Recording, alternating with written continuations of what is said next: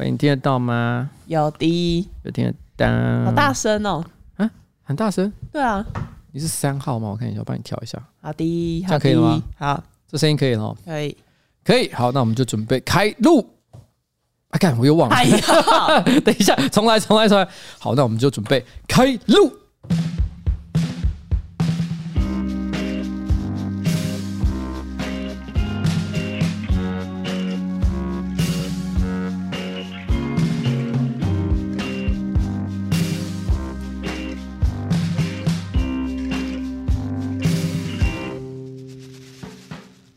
各位观众，我是上班不要看的瓜吉，A.K.A 台北市议员邱威杰，在我旁边是我可爱的小助理彩玲。我们今天要录的是新资料夹 Number Twenty Two。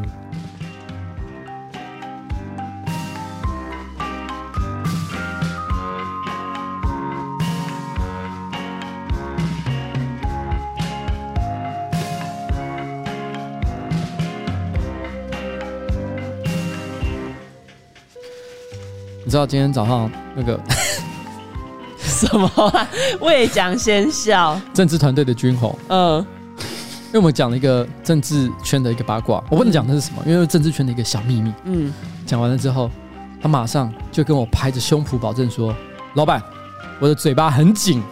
”然后我就跟他说：“我我当下立刻我脑海中就浮现了一个想跟他讲的话。”嗯，我说：“跟你的什么一样紧吗？” 讲，你就讲，你不要讲。我还心想说，哎、欸，这完全是办公室性骚扰，这不行，这不行哎、欸。然后，然后我刚刚跟那个彩玲就讲说，哎、欸，我觉得真的很糟。我要是真的把它讲出来，完全就是一个超级性骚扰。可你知道吗？彩玲就说，啊，那还好吧。彩玲跟他说这样，我说彩玲，彩玲，你知道什么叫性别平等吗？性别平等就是说，你不能对女生讲的话，也不能对男生讲。然后。我就说你，你想，你想象一下，假设我跟你讲说，哎、欸，彩玲，你你那什么紧的什么之类的，你可以，你可以接受我跟你讲这个吗？你不能吧？你一定会觉得这老板他妈变态、恶心，你可能直接告什么性平委员会，然后直接把我告上法院，然后让我输的脱裤子，然后直接赔五十万给你，财富自由，你会做这种事情吧？可能会，你可能会，对不对？那为什么我可以对君红做这件事情？不行吧？不行，对，所以我们只知道一件事情，就是君红嘴巴很紧，对，但这件事情我。不知道，因为我没有试过。等一下，你没有用过。等一下，等一下，我不能再讲这个，我不能再讲这个，我实在太喜欢消费他。我要跟军红说抱歉，因为他说这上个礼拜他听我的跨年直播，然后他他听到跨年之后正好聊到郭美江嘛，嗯，郭美江是一个就是反同牧师，嗯，年轻人震动，好兴奋。年轻人抖动，好兴奋啊！我不能讲他的八卦，对不起。对，因为我刚才想说你要讲这个吗？还不是。最近我们听到一个跟他有关的八卦，但但虽然，人都过去了，对，所以大家就尊重他了，对，尊重不同的这个声音和意见。然后那个军红他说，听到我讲郭美江，他整个就吓呆了，他想说完了，讲到同志，等一下一定会 cue 我。果不其然，我马上跟着就讲说啊，郭美江曾经说啊，他在某一所大学发现。从这个系主任到他底下的所有的教授啊、讲师啊，全部都是同志，所以导致全系的学生都被迫也要变成同志，不然的话 分数都会不及格。然后我就跟我就说，我要帮军红找到这个学校，让他去就读。搞不好他已经就读完了，他搞不好就是念那个学校了。好了，不要闹，哦，人家人家军红可爱的呢。对对，你知道这个时候哈。性平观念就是，如果这时候呃，我举个例子来讲，来考验一下你的性平观念啊。譬如说，我刚刚讲说，如果我等一下讲说，哎，军红啊，他他不是什么同志，他性向可正常的，嗯。有没有问题？这句话有没有问题？哦，有问题啊！哎，对不对？有问题，对不对？陷阱哦，这是陷阱，对不对？什么叫性向正常？哎，对，聪明啊，你知道吗？这是不可以的，因为没有什么正常或不正常。我也有一个同志朋友，我我也有很多同志朋友，但是呢，我跟你讲，我就是烦，没有，我又不是什么什么跟红什么之类的，什么流什么的，别吵，不要吵，不要吵，不要吵，不要吵。哎，你知道我这礼拜啊。其实应该讲是上个礼拜，我发生一件很蠢的事情。上礼拜我正好我家里的口罩只剩下最后一盒，嗯啊，我是觉得还没有到很急迫啦，但我想反正趁着现在不缺货，应该能买就买。我就上了了某一个电商网站呢，我就想说啊，来一口气购买个很多盒的存粮吧。因为今年不知道疫情会怎么发展，所以我心里想还是家里常备一些比较好，所以我就买了大概九盒十盒的这个口罩。那因为我发现，哎，因为以前啊口罩的数量很少，所以呢有得买就很好。但我现在发现，哎，品相很多，各种造型，还有各种的这个花样，还有颜色，我就想说，那我也来买一些五颜六色的好了。所以我就买了什么蓝色啊、红色啊、黄色啊、橘色啊，然后这样到时候可以搭衣服穿，多棒！我觉得我真是聪明。然后这几盒全部寄过来到我家，把那箱子一打开，我老婆一看到，她傻眼，怎样，痛骂我，她就说。邱慧姐，你知道吗？你买的口罩全部都是 Made in China。我先讲一下，Made in China 不一定表示它不好，它只是在 China 过来的。但是问题是呢，当然的，我们住在台湾，我们会买台湾制造的，我们会稍微安心一点点。对，我们比较能够感受得到它制作过程嘛，对不对？没错。对，所以那个时候，因为我没有概念，我想说，哎，这个电商网站，而且是全台湾。数一数二大的电商网站哦，你要讲这个，不然电商网站人家以为你在讲淘宝哦。对 对对对，台湾数一数二大的电商网站上去买的，我心里想说一定不会有问题，就没想到全部 Made in China，而且还五颜六色。我老婆说我拒用，她真的，她直接跟我讲说我不要用这些东西，我当场傻眼，想哇，我这么多的口罩怎么办？后来才发现，原来所谓的 Made in Taiwan 的口罩，它会有双钢印。没错，哎，我不知道，你知道这件事吗？我知道，那为什么我不知道？因为你没有加入那种口罩社团，你为什么又有参加社团？太奇怪了吧！你你之前有参加什么 Uber 司机的社团？对，然后然后然后你现在又说什么啊？你还说你有参加过外送员的社团，还有新宇航空的粉丝的讨论区。你有你为什么要参加这么多无聊的社团？四处看看啊！所以什么那口罩社团是要干嘛？没有，那口罩社团就是里面有一群。口罩收集的狂热者，他们乐于收集各种花色不同的口罩。My God！然后就在他们里面，他们甚至还有就是口罩的厂商排名，像第一名一定就是中卫，然后接下来才是其他的，他们就会分出哪个口罩是在收集起来。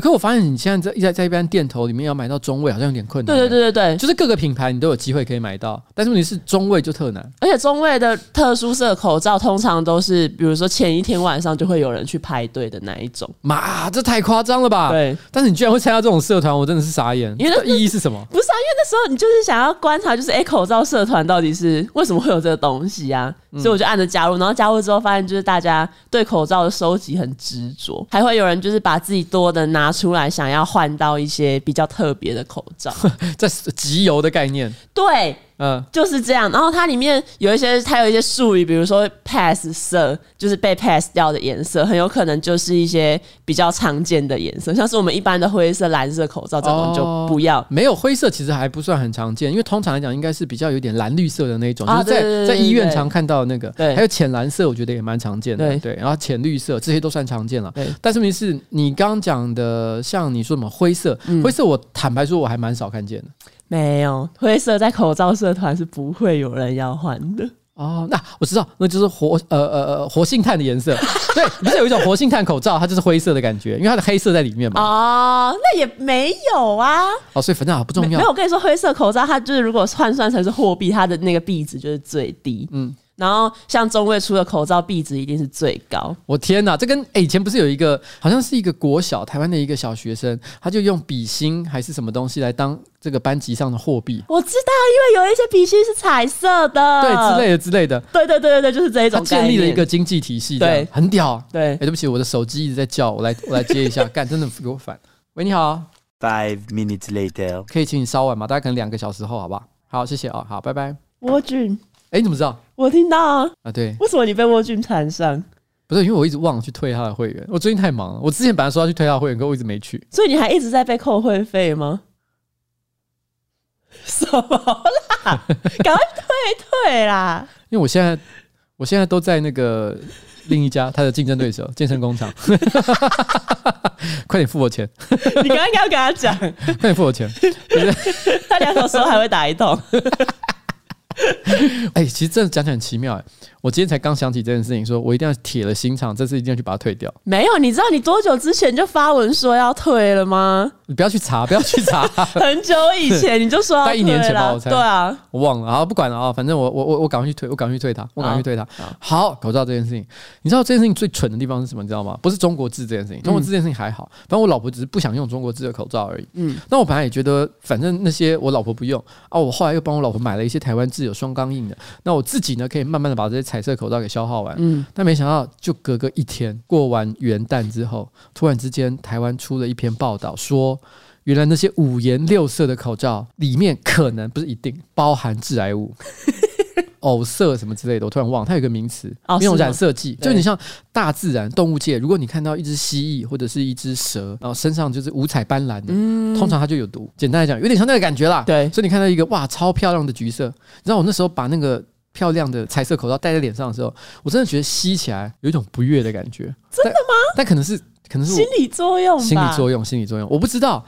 所以我后来赶快拿双钢印的普通口罩 给戴上去，我就发现，哎、欸，完全没有异味。双钢印的威力好强哦！这我觉得心理作用居多。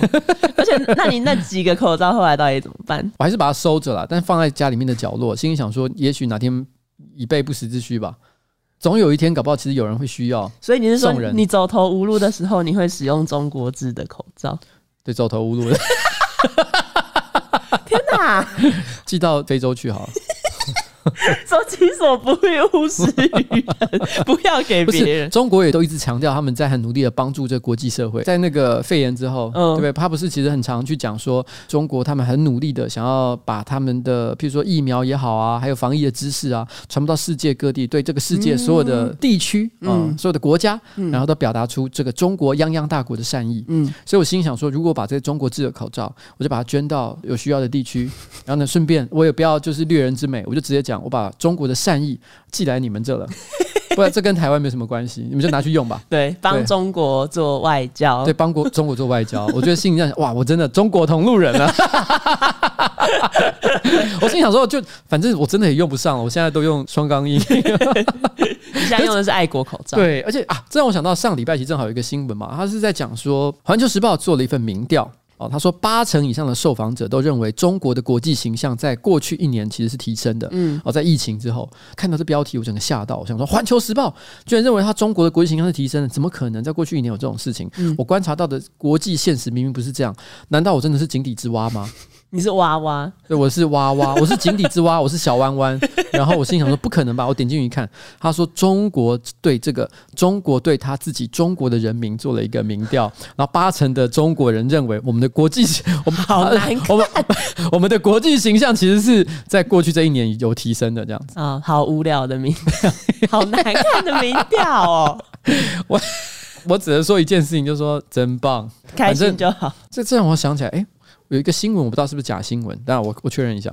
这个是一个影片，我先讲这个影片哈，也可能有偏颇的地方，因为我没有好好的去核实过。它是发生在上海的复旦大学，然后呢，他们就在讲说要施打中国制的疫苗的时候，当地的人民直接站起来就讲说：“哎，我要打，领导先打，表达出这个对疫苗的不信任。”我讲到打疫苗这件事情，你有没有看最近一份报道？台湾呢，其实目前把两千多万的人口分成七个阶级，就是施打疫苗的顺序。第一顺位当然是什么医护人员啊，因为他们站在第一线嘛。那可能有些人年纪比较大，可能顺位比较前面，类类似像这样。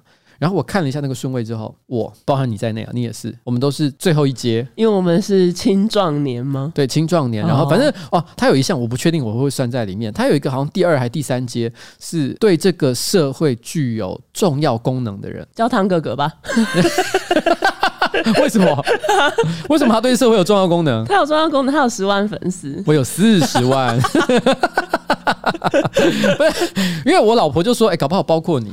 我说，哎、欸，这不行，你知道吗？如果议员包含在所谓对社会具有重要功能的人来，然后呢，那个议会主动跟我联系说，来，议员你可以先打，我一定会说 no，因为我觉得不应该啦。但你不只是议员呢、啊，你是网红，我是网红，我有 四十万的粉丝，对啊，然后将近六十万的这个 YouTube 订阅，呃，我个人的频道，然后公司的话大概有八十几万，对啊，所以我是重要人物。而且你夹筷子的新闻还到日本去，哦，不止到日本，现在在欧美很多地方其实都有报道，所以你是有重要影响力，我有重要影响力。你是国际巨星，所以我应该是在全台湾施打疫苗的前二三阶，对，优秀人种，优秀人种，像你们这些小小贱民，疫苗贱民，我排最后，你排最后，没有啦，不可以这样，因为你这心想说，哎，这个这样讲起来真的很不好意思，哎，因为如果说今天某些可能政府官僚占据这个社会功能非常重要的一个位置哦，我觉得他可能真的很需要的话，我觉得他们可以先打，嗯，可是说老实话嘛，嗯，虽然戴医师在民主制度里面也算是很重要的一个功能，嗯，可是当这个社会非常危急的时候，暂时没有一些议员出来靠腰，好像也还好啦，对吧？嗯，所以我觉得好像不应该接受这样的好处，我是这样觉得啦。反正总而言之，哦，不知不觉的从口罩一路聊到打疫苗，对。可是我心里看着这个排序的时候，我内心最大的遗憾是什么？你知道吗？嗯，我民国归你在当 k 里本啊。对啊，我没有记错的话，目前呢，其实我看到一篇新闻是讲说，我们洽购中的这个疫苗数量总共是两千万剂，嗯、差不多就是 cover 全台湾的人口啦。嗯、但是问题是呢，目前已经确定好像有订单的，它有分几个不同的嘛，一个是叫什么 COVAX 的四七六万剂，另外一个是什么 Astra。Zenica，我不知道这个我念的可能不太对。好这个疫苗呢，大概是一千万剂，嗯、所以合起来大概是一千四百一千将将近一千五百万剂啊。那剩下来的这个五百多万剂呢，它大概就是还在洽谈中。那如果我今天排在第七阶，我搞不好就是最后那五百万人，嗯、还不知道什么时候才会怎么样，难过了对不对？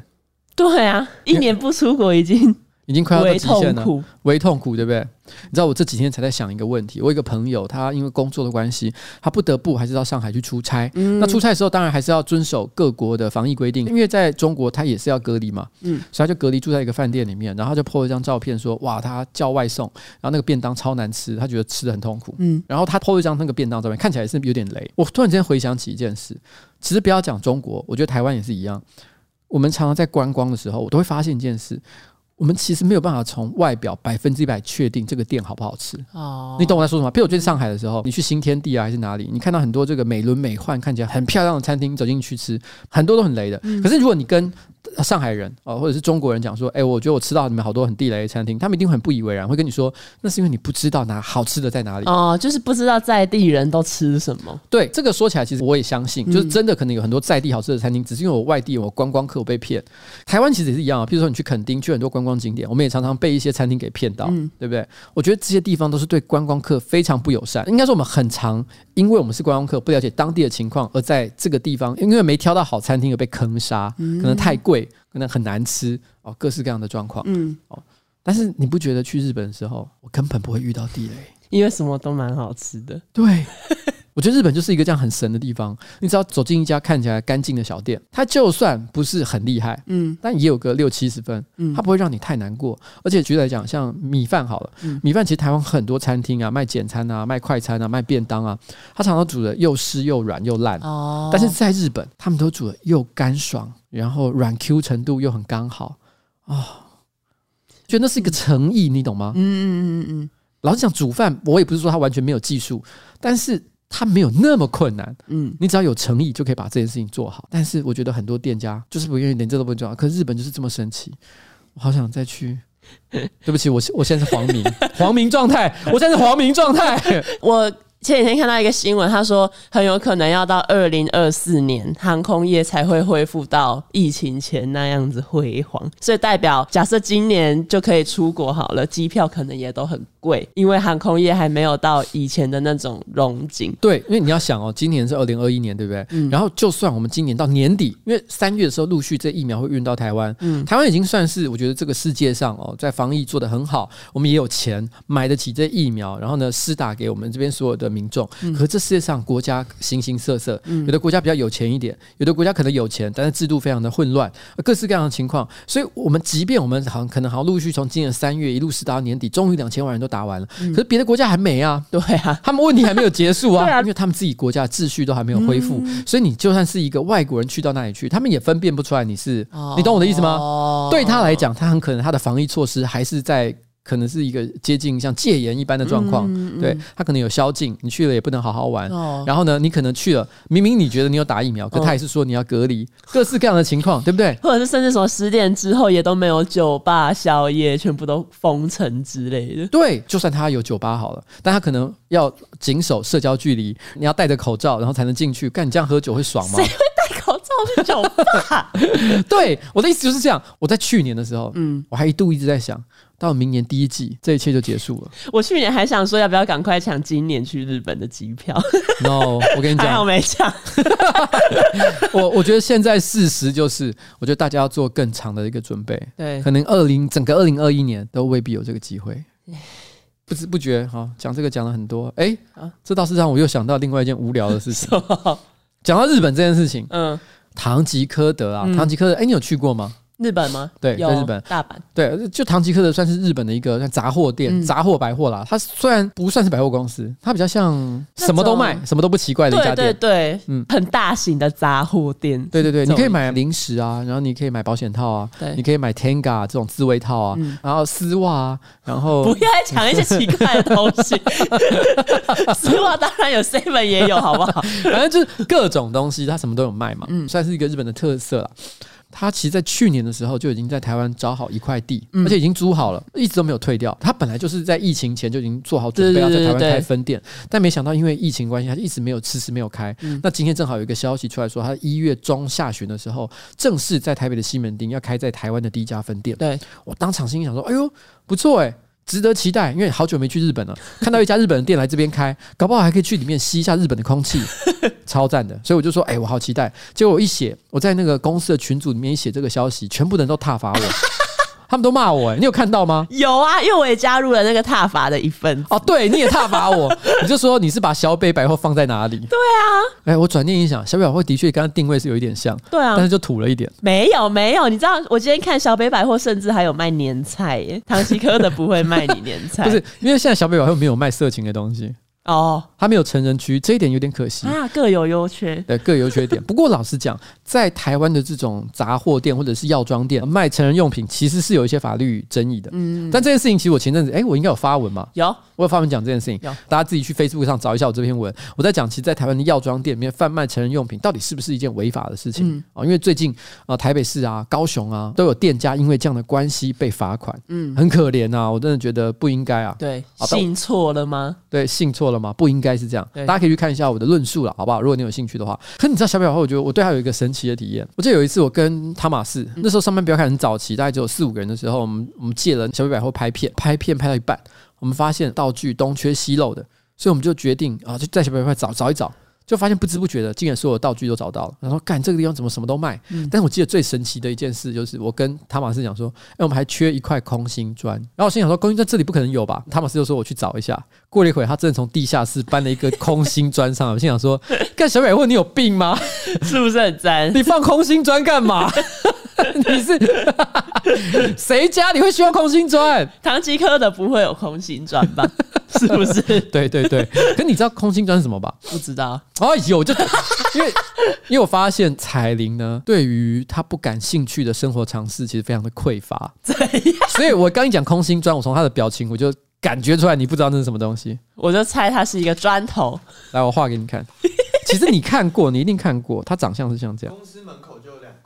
啊，那个叫空心砖哦，像这样的东西。你你的图没有辅助到，这个不是一个空心砖。可是你看得懂我在画什么？我知道，我知道，灰色的，然后中间有洞洞。对对对对对，有不像吗？很丑，这个要拍下来当配图。这个很丑，你拿着它。好，我拿着它，这是空心砖。哎，我们来，我们来，请问东野，东野过来，这是什么？这是法国面包吗？不好意思。哎、欸，这个是墨迹测验呢，墨迹测验，对，那个 AI 做的测验，对对，给他看一个就是莫名其妙的涂鸦，墨水的留下来的痕迹，然后去请他判断这到底是什么样的颜，什么样的一个一个东西。就他跟我说是法国面包，你饿了吗？还好，他画的就是把一个 H 倒过来，然后中间有四条线。而且边边是圆的，超没诚意的。我在画 Q 版，没有这种 Q 版的空心砖。好了，好了，好了，好了，我知道你们都不喜欢哦。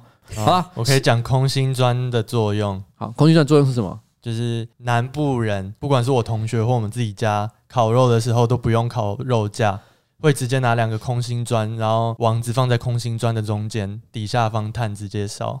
这个是小北百货为什么有空心砖的原因吗？好了，没有了，我开玩笑的哦。好了，我们谢谢东野。好，他走之前还给我推了一下椅子，然后在那发出奇奇怪怪的声音，还不知道我们在录音吗？录音的时候就避免出现任何噪音，好不好？这个智障。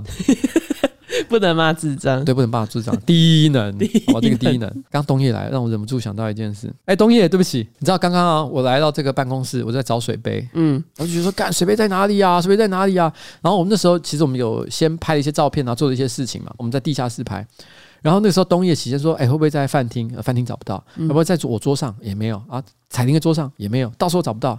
哦，然后就后来找到最后，那个东西讲说有没有可能是在地下室？可是地下室好麻烦哦，你还要开灯，还要走下去，我就不太想走，所以我就又绕了一圈，还是没找到。然后东叶看到我，他又说有没有可能在地下室？我就觉得好烦哦，不想去找，我就说我找不到我的水杯啊，我在那边发脾气。然后东叶就说好了，我帮你去地下室找。他本来也不想理我的，嗯，他就一直在做自己的事情，嗯，所以他就起身，然后往地下室走，然后先开了灯。你知道地下室平常非常的阴暗，对，然后没有人会走下去，像地窖一般的地方。他啪把灯那个打开，然后呢，他走下去的时候，我心想说有点不好意思，我怎么让别人去帮我找我的水杯呢？所以我就尾随着他一起走了地下室，然后把门带上，砰就关上去。然后那一瞬间，我突然间在想，等一下，我好可怕，就是有点像那种恶老板，你知道吗？就是我其实是想要侵害这个无辜的员工，哦、然后找一个借口。啊，对，你把他骗下去，就是说我要找东西找不到，哎，陪我去地下室找一下好不好？就一走下去，门一关，嗯，你叫破喉咙都不会有人听到，对，破喉咙哦，你刚刚有吓到吗？没有，我赶快跑了。对对，因为因为因为刚刚我一直在那个楼梯口，想说看你们到底有没有找到，就吴东叶就突然很慌张的往上冲出来，想说在干嘛？因为因为那时候他突然一走下去，他就看到我的那个水杯就放在远处的一个桌上，他一看到水杯就立刻往上冲，说哦好就在那里，然后就就跑了。你刚刚是不是在害怕我？我怕我被你弄得茅塞顿开。好了好了。不用担心哦，我相信我们办公室的人嘴巴都很紧，不会乱说话的，对吧？你没有把我弄得茅塞顿开。好啊，下去领五千块。好，OK，哎，在进入今天的正题之前，我跟彩玲呢，其实还有一些话想要跟大家说。你喝过百分之一百的台湾好茶吗？彩玲？没有。你体验过真正的回甘是什么滋味吗？也没有。以往的业配呢，都要你花钱，但是我跟你说，金圣宇不用。哦，金圣宇你听过吗？东京的京，盛大的盛，宇宙的宇。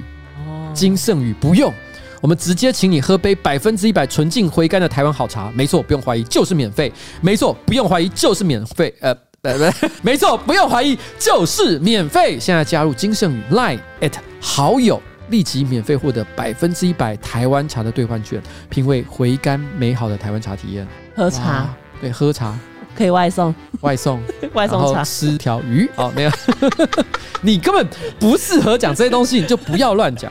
好了，谢谢大家。我们接下来回到我们的今天，到底有什么有趣的新闻？好，哎，你这边帮我插个音乐啊，不然我觉得好干哦。呃，垫底出来的时候，对，出来的时候，啊，对，嗯，等一下。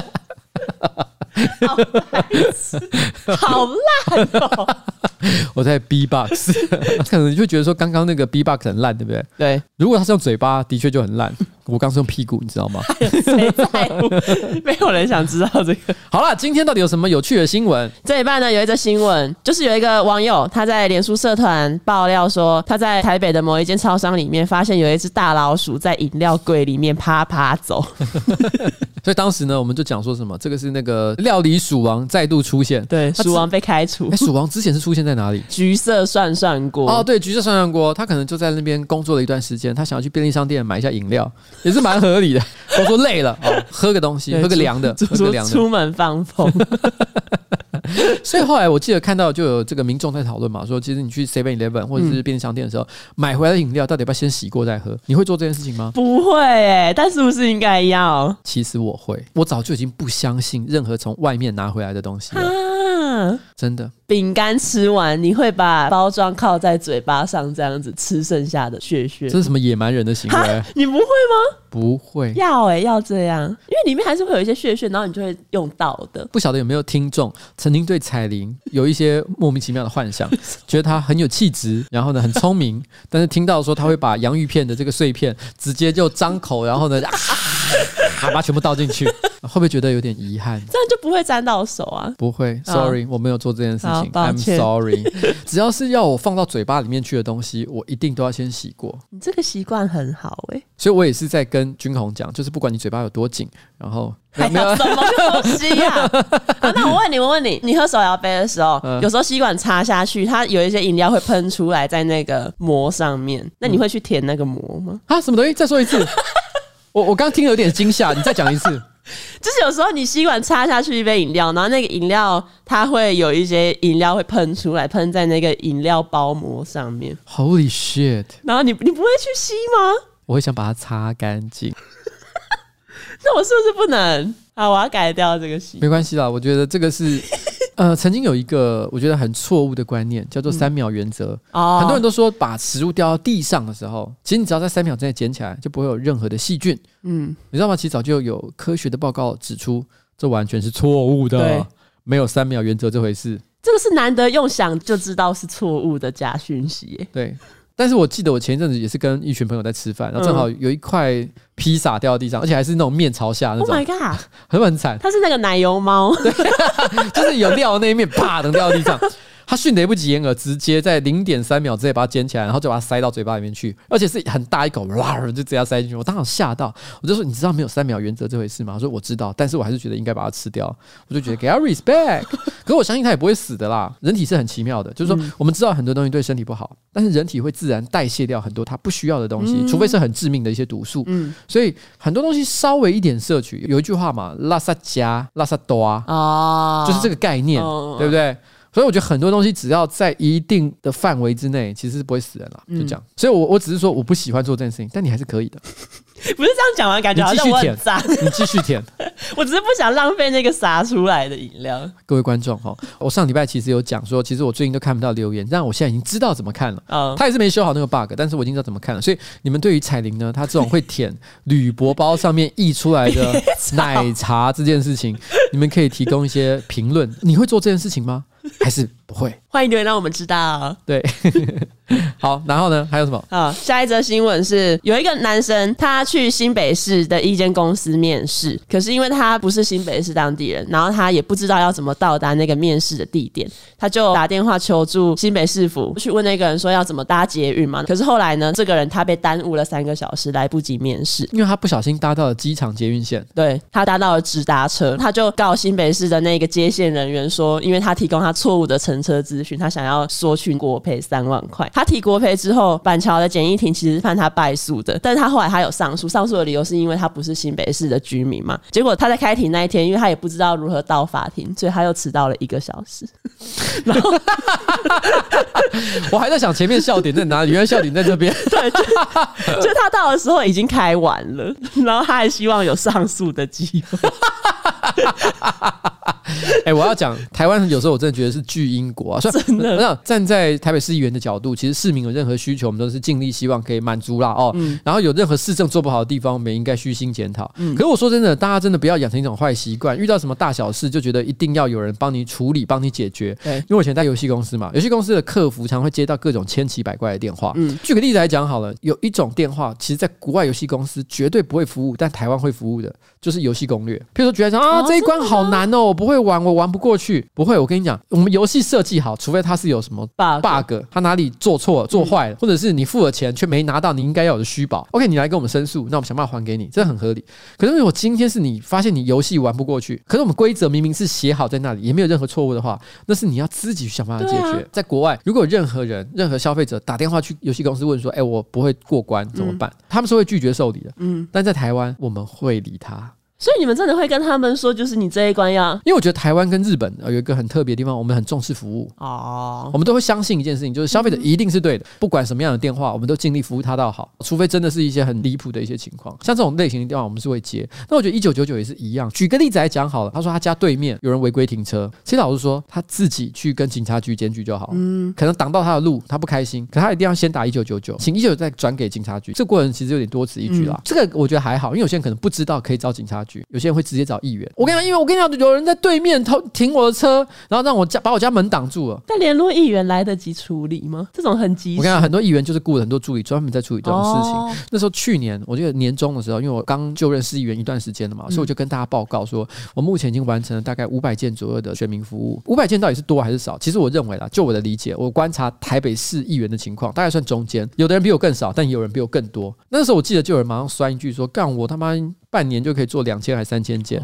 我跟你讲，我那时候帮他算过，如果他要做这件事情的话，他每个小时都要不停的接电话才可以做到这件事情，而且他每一个服务呢，都必须在几分钟之内就能够解决。那他什么样的服务？就是像这种帮忙人家检举，什么违规停车啊什么的，你一天到晚做这种垃圾服务，你当然可以提升很多的量，你懂我的意思吗？而我觉得台湾人已经太习惯这件事情了。我觉得找议员有一个很不好的地方就是什么，你知道吗？因为像台北市政府一九九九。他们处理一件事情有他正常的流程，譬如说你打电话给他，然后他帮你确认这个东西要转给谁。他们其实有一个正常的 SOP，可是他们平常必须保留一个小小的扣打，不只是一九九九，可能各局处都要保留一个扣打，就是有议员要插件。哦，因为时不时就会有议员打电话来说，哎，我跟你讲有什么案件，然后他们就要优先处理，因为议员的事情不能怠慢嘛，所以他们一定要永远保留那个扣打，这有点像鸡生蛋，蛋生鸡，因为有人会去找议员来插件，那就有市民觉得这个做法很有效，所以他任何大小事。就会觉得说，那我来找议员，结果恶性循环。这些台北市政府啊，或者是全台湾各级政府单位啊，永远都要保留一点点的资源去服务议员的需求。可是这个保留资源，它真的是有法可以依据，还是只是一个工作伦理上？它是一个工作伦理上的东西，它并没有任何的规则。所以我觉得这根本是个坏习惯。所以我通常来讲，遇到像这种类型的服务，我只要觉得真的太垃圾，我都会直接就说这个我们不用管它，除非我们觉得它有什么公益性，为什么非做不可？所以我觉得抢量哦，真的没什么意思啊。对。你如果真的要做量，我要太多垃圾服务，嗯、那大家不要没事去闹，因为我说真的，像这种东西，你如果觉得你不是一个很会找路的人，早点出门好不好？或是开 Google Map，我觉得他的问题是可能开 Google Map 都找不到。哦、好吧，好，我问你，你你觉得你上一次觉得你找不到路、迷路、大迷路感觉的时候是是什么时候？是在国外的时候，因为那个地方的 Google Map 不适用，他们有自己开发的地图系统。哪一个国家？波兰。哈，波兰这么奇怪，就是他还是可以用 Google Map，可是用他们自己当地的地图的 App 会更准确。我知道我那时候去是因为我刚到的时候还没有办网路，所以我的 Google Map 等于是一直在一个离线的状态，然后我就一直找不到路，然后我就去了那个什么旅客服务中心，跟他要了一张地图，问他要怎么走才回去。不过我觉得这是观光客的一个情况了，我觉得也蛮合理。因为我要讲的事情是在我小时候，那时候没有智慧型手机，然后也没有 Google Map 的时代，迷路还蛮正常的。嗯、我们常常会为了找路，真的是煞费苦心。而且那时候我们为了要去一个地方，从 A 点到 B 点，你知道 Seven Eleven 都会卖台北市、台南市各地的地图哦。那他通常会卖一本，就是全台湾都有的，然后就大合集。然后呢，各市又会再有一些小本的。以前有专门在出地图的出版社。我以前有在开车的时候，以前还没有导航，车上都会固定买好几本像这样的地图集，然后每次要找路的时候就开始翻，啊，常常会找不到路。大家也都知道找不到路是很合理的事情，没事不会怪你。一直到现在有导航了之后，说真的，我已经很久没迷路了。说真的，现在时代已经进步到大家已经很难迷路的一个情况，所以什么事情都怪到别人身上，我是真的觉得有点太啰嗦了。对，好了，就这样，来。下一则新年嘛，有一个重大的改变发生了，欸、就是我们的 Flash 一月十二号开始全面禁用。这个 Flash 哦，我好像每隔两三天吧，这个电脑都会跳出来一个警告讯息，就跟你说该移除它了。哈，你的电脑会吗？会，但我到现在都还没移除哎、欸，因为我总是有一种哎、欸，会不会还有哪里需要用到这个东西？可其实这不是一个好事，因为现在 Flash 已经不在维护的情况之下，就会出现很多的骇客针对它的漏洞，然后做出攻击。现在 Flash 拥有这家公司是 Adobe 吗？其实以前不是，我记得它是不是以前是另一家工厂叫 Macromedia 还是什么之类的？我看一下哦。我刚一查，我心想说 Flash first appeared 的时候，然后就 Flash 最早出现在哪里的时候，我心想说哦，在哪里在哪里？就我一看说一九三九年啊，怎么那么早？哦，没有，他在说是闪电侠。对啦，他以前是叫 Macromedia 哦，他以前在 Macromedia 是一九九六到二零零五年叫 Macromedia，但是更早的时候，他其实是另外一家公司叫 Future Wave。我对他的认识其实是从 Macromedia 开始，Macromedia 那时候其实有一个。呃，套装软体叫 Dreamweaver，Dreamweaver 是被认为当时最赞的网页制作，对网页设计软体。嗯、那个时候，Adobe 哦，其实 Adobe 这个念法应该也是台式念法啦，我都念 Adobe，我以为全世界都念 Adobe，绝对不是 Adobe。来，我们看一下 Adobe，Adobe，Adobe，哎，真的是 Adobe。对，我想我怎么可能这么蠢？Adobe，还真的是 Adobe。Adobe 这家公司呢，哇，突然之间变得高尚起来。那时候 Adobe 就是做 Photoshop 嘛，它主要是做影像编辑软体、图像编辑软体为主啦。所以那时候它其实还不包含到这一块。嗯，它在这块其实落后 Dreamweaver，但后来它把 Macromedia 买下来，那两家有点有趣。Adobe 那时候我记得它先做出了自己的网页设计软体，然后 Macromedia 本来是做网页设计软体加上 Flash，那他后来为了要跟它竞争，他自己也开发了一套自己的图像编辑软体，等于两个人呢都在各自开发对方有的产品，互相竞争。那 因为我这个人呢比较奇怪，我喜欢冷门的东西，我当时觉得全世界的人都比较常用。Adobe，所以我就心想说，我不要用 Adobe，我要用 Macromedia。所以我那时候买的是 Macromedia 的套装软体，也使用它的图像编辑软体。我就是要与众不同，跟大家不一样。所以很多人在跟我交换档案的时候，都会说：“邱威杰，你可不可以用跟大家一样的东西？”好人啊。但问题是因为 Dreamweaver 真的那个时候真的很强。如果今天是网页设计师的话，绝大多数那个时期的人是用 Dreamweaver 为主，画画的时候就在用 Adobe 的 Photoshop。笑屁。不是你的表情很讨厌，因为我现在会念了，我觉得很爽。反正有一天呢，Adobe 终于变得很强了，一口气把 Macromedia 买下来，最后变成是他们的产品。嗯、那 Flash 在那个时候呢，已经开始进入它的巅峰时期。那个时候有很多人会用 Flash 来制作动画，不只是做网页上的小动画而已，对，直接拿来做像什么阿贵啊或什么之类的。阿贵很棒，你有看过阿贵吗？我是觉得蛮难笑的、啊。会吗？你是怎样？你是幼稚园看的时候是不是？欸、我以前很喜欢看阿贵耶。OK，那那我跟你分享一集我最喜欢的阿贵。好，你说。哦，有一次阿贵的阿妈自己在家，然后阿贵的老师要来拜访阿贵的家人。OK，其他家人都不在，所以那个老师就先进去房子里面等。然后他就边跟阿妈聊天，他就边吃桌上的那个鱿鱼丝。嗯，然后吃完之后，阿妈就问他说要不要喝水，然后他就说好。然后阿妈要起身去拿水的时候，那个老师就问说：“哎、欸，阿妈，你这个鱿鱼丝很好吃诶，是哪里买的？”然后阿妈就说。哦，那个是我刚刚剥下来的脚皮，是不是？等一下，哎、欸，东叶，来，你说一下，你觉得好笑吗？哎、欸，这个动画很好笑。你觉得刚刚那个阿贵的故事好笑吗？你讲，你摸着良心讲，还好，好啦。但是是真的会发生，老人很喜欢剥皮。对啊，以前我也常在桌上看到我阿妈剥着下来的皮。这是你第二次诋毁你阿嬷。你上次诋毁你阿妈什么？我有点忘记了。外婆吧，他外婆的狐臭。等一下，所以是同一个人吗？不是，不是。你外婆有狐臭，但是阿妈只是会剥脚皮，而且还放在桌上。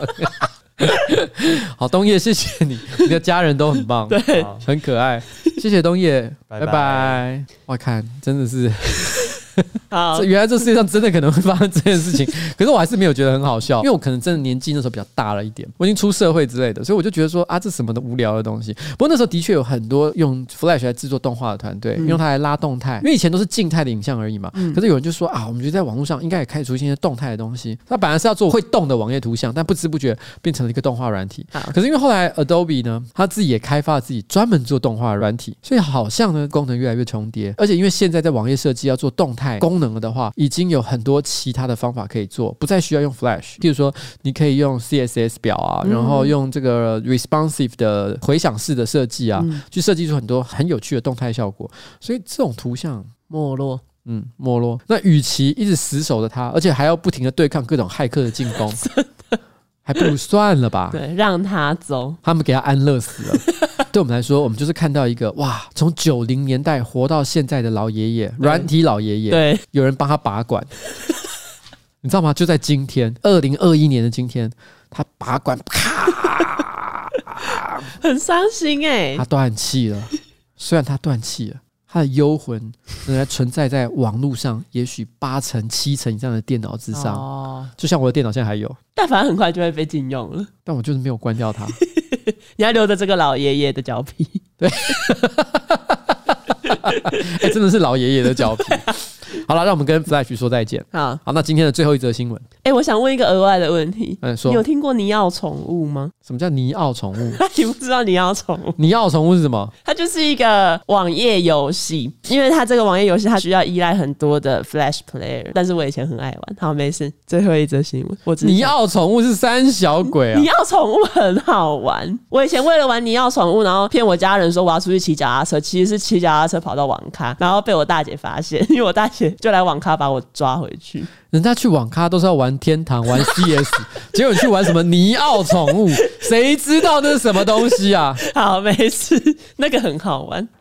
最后一则新闻呢，就是美国的众议院，他们在这个会期引进了新的议事规则，嗯，里面有一项是禁止使用具有性别意涵的字眼。哎、欸，台湾最近也刚刚推动，你上一次有讲吗，就是不可以讲任何歧视、调侃同性、调侃同性的话语。嗯、对，然后呢，里面有一个民主党的众议员，他有牧师的身份，他就在新会期的一开始，他在带领大家祷告嘛，嗯，然后他在祷词的末尾阿门的后面再加上 a woman，然后 大家就是有一些保守派。派人士他们就反弹，哎、欸，这不用保守派人士反弹，我不是保守派人士，我听到我都觉得，哎、欸，低能，对不起，低能，因为你知道吗？Amen，阿门，不管你怎么念啦，反正哎、嗯欸，是念 Amen 还是阿门？他影片里面是念 Amen，Amen，然后对，应该是念 Amen 才对，应该是念 Amen 才对，不然我们来再问一下 Google 小姐，好不好？那你旁边不就有一个基督教吗？Amen，Amen 啊，对啊，Amen。来来来来，东叶，我们这边有一个天主教徒，请问一下，你发一个你正确的发音，平常去教堂会听到。天主教神父会讲阿门啊，看真的哦，但是基督教都讲 Amen。哈 哦，有这种差别，我还第一次听过，我也第一次听哎。但可能各教会间又有不同啊。但我自己看好莱坞电影，我的确比较常听到 A man，。嗯，我是听到 A man，所以你刚刚一直念阿门，我是觉得说干三小。没啊，我想说台湾都是你天主教徒哦，没有别烦，我又没有歧视你，你天主教徒哦，没有没有。A man 这个词是一个。语表同意，可能你祷告完，对对，对，我知道他本来应该好像是拉丁文，它表示有点像是我同意你，嗯、哦，我认同，有点像这样的一个概念，嗯、所以它其实并不是讲说 a man 是一个男人，因为他本来的拼法在英文里面是 a m e n，对。但是它其实有点像是只是把这个音译过来而已，嗯、它其实并不是真的在英文当中有一个特定的意思，嗯、没有这个字啊，所以它也不是讲说 Amen，就他为了要表达性别正确，哇干，这个真的是什么？哇，太可怕！BLM 之后一路以来什么角色性转啊，然后白人变黑人啊，然后之后我觉得大家已经疯了，你知道吗？现在连念 Amen 都觉得哎、欸、这不对，性别歧视，我们要改成 A woman，A woman。哦、oh，shit！这个世界将会完蛋的，我跟你说，好喜欢，绝对不行，绝对不可以再这样下去了。来，东野，你说你可以接受吗？不接受。对，这跟保守无关，哎，而且尤其是他原本的意思又跟男生女生无关的，没有关系，你自己把这个话题扯进来，这才是真正的性别有歧视，好吗？没错，它本来就是一个很中性的字眼，就让他做一个很中性的 a man。对。好了，今天呢，非常感谢东叶啊，陪我们来到了最后。那我们的节目也差不多准备告一个尾声。好，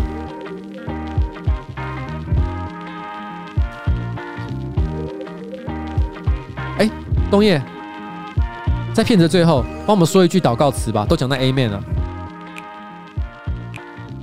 快一点，随便什么都好。哦，主啊。求你把老板的七情六欲给烧毁，用摩西的权杖断开老板的魂结，断开老板淫秽的锁链，用你的大能治疗老板屁股的超自然震动。祷告奉耶稣的名求，Amen。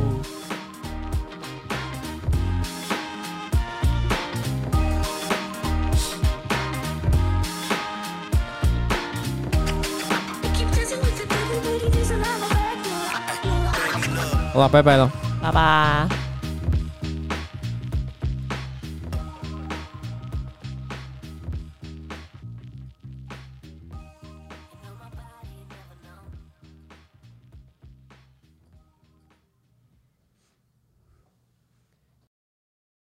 你知道吗？请依旧再转给警察局。其实这过过过过过过过过过，这过程其实有点多此一举啦。